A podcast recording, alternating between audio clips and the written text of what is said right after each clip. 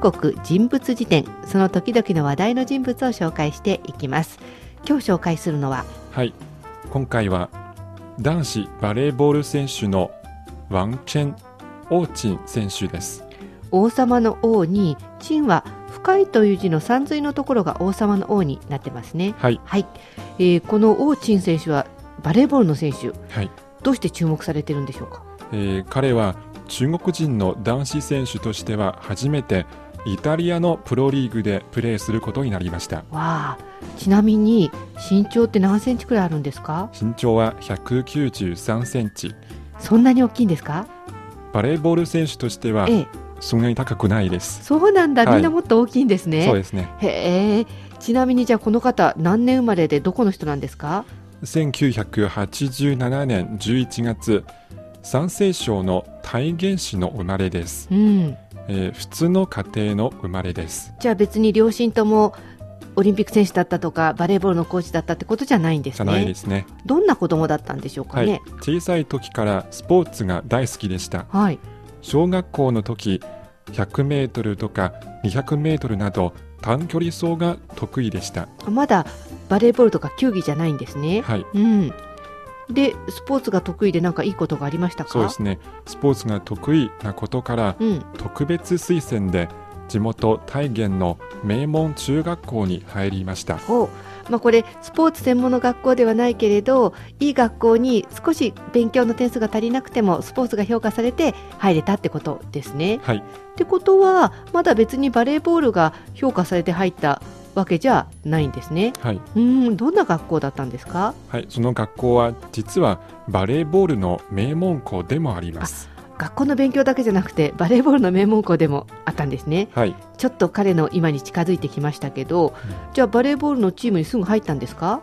えーじゃなくて、うん、えー最初まず、まあ、短距離走が得意ですので、ええええいつもグラウンドで練習するんですけどある日練習してる時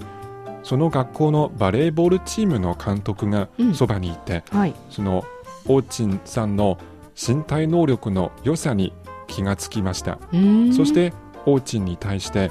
バレーボールを練習してみないかと誘いました。この辺からだんだん今のお家に近づいてくるわけですね。はい、ということは小さい頃からスポーツは好きできっと得意だったんでしょうけどバレーボールを始めたのは何歳からですかえーそれは14歳からです。うーん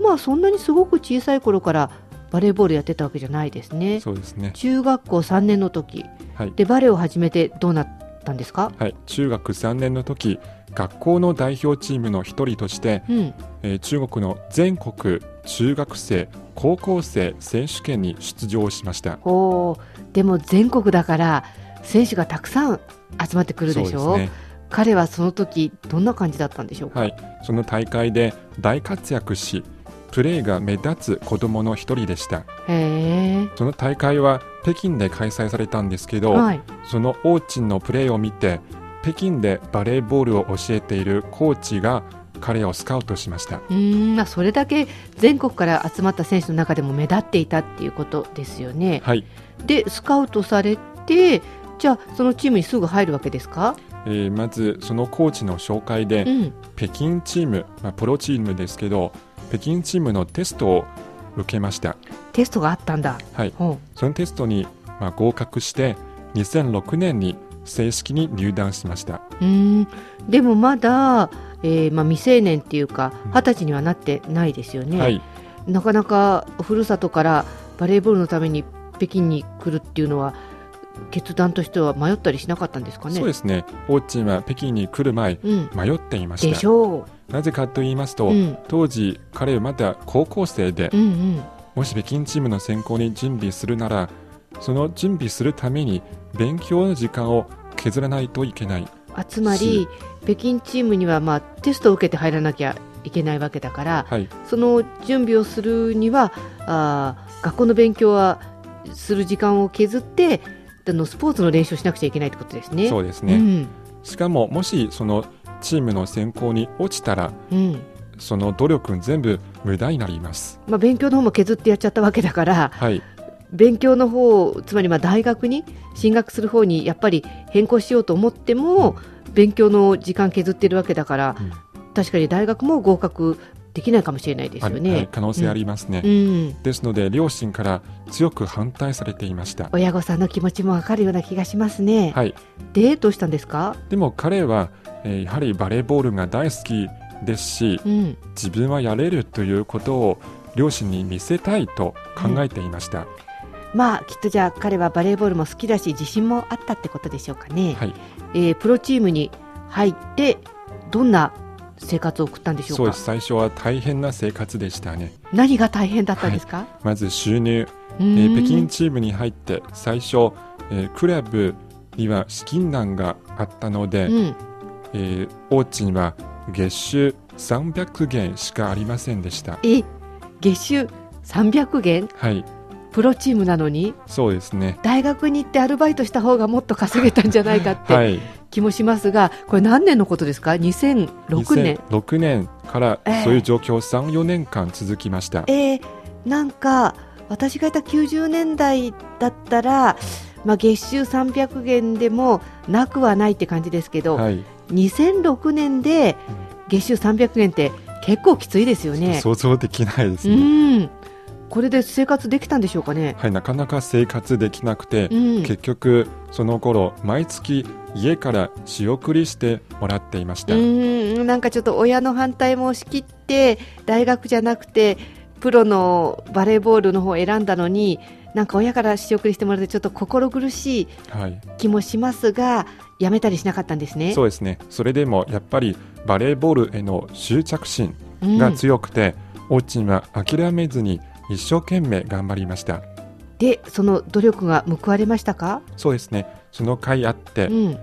オーチンのバレーボールの技がどんどん上達してはい、結果的にチームのキャプテンになりましたおーきチームのキャプテンになったってことはきっと技だけじゃなくて人柄も良かったんでしょうね。そうですねんそんなオーチンですがはい、チームを引っ張って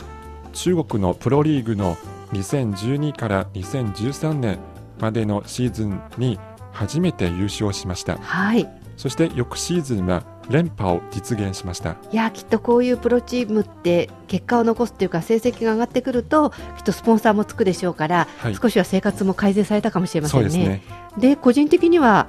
さらにどうなったんですか、はいそのプレーが認められて国家チームにも招集されましたへえなんかすごいですね。はい、はい、えー彼は別に国のジュニアチームとかユースチームなどに入った経験もなくてうん直接国の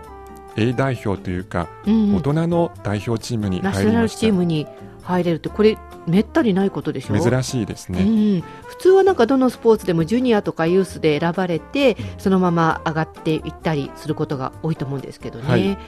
で、えー中国のナショナルチームに入ってでもまだゴールじゃないんですよね。そうですねこれから、えー世界でもレベルの高いリーグと言われるイタリアのプロリーグに移籍することが決まりましたバレーボールといえばイタリアって感じもありますが、はいいえーいつから行くことになったんですかそうですね先月6月中旬にこちら北京のチームと相手イタリアのチームの双方の交渉がまとまって、うん、えー今年9月にイタリアに行くことになっていますじゃあ今頃ちょっと彼はほっとしてイタリアに行く準備したりとかイタリア語とか習ってるのかな、そうです ねえーさっきは、えー身長193センチはいですか私はその数字を聞いて大きいと思いましたけどそうでもないんですね、はいうんバレーボール選手にしては決して高くない身長ですね。えーじゃあ何がこう、まあ、魅力っていうかイタリアのチームに来てくれって言われるとこだったんでしょうかねやはりそのパワフルでいつも早く強いスパイクを打つところが多分魅力だと思いますなるね。ほど、そしてオーチンの性格も明るくて、うんうん、試合中いつも大声で叫んで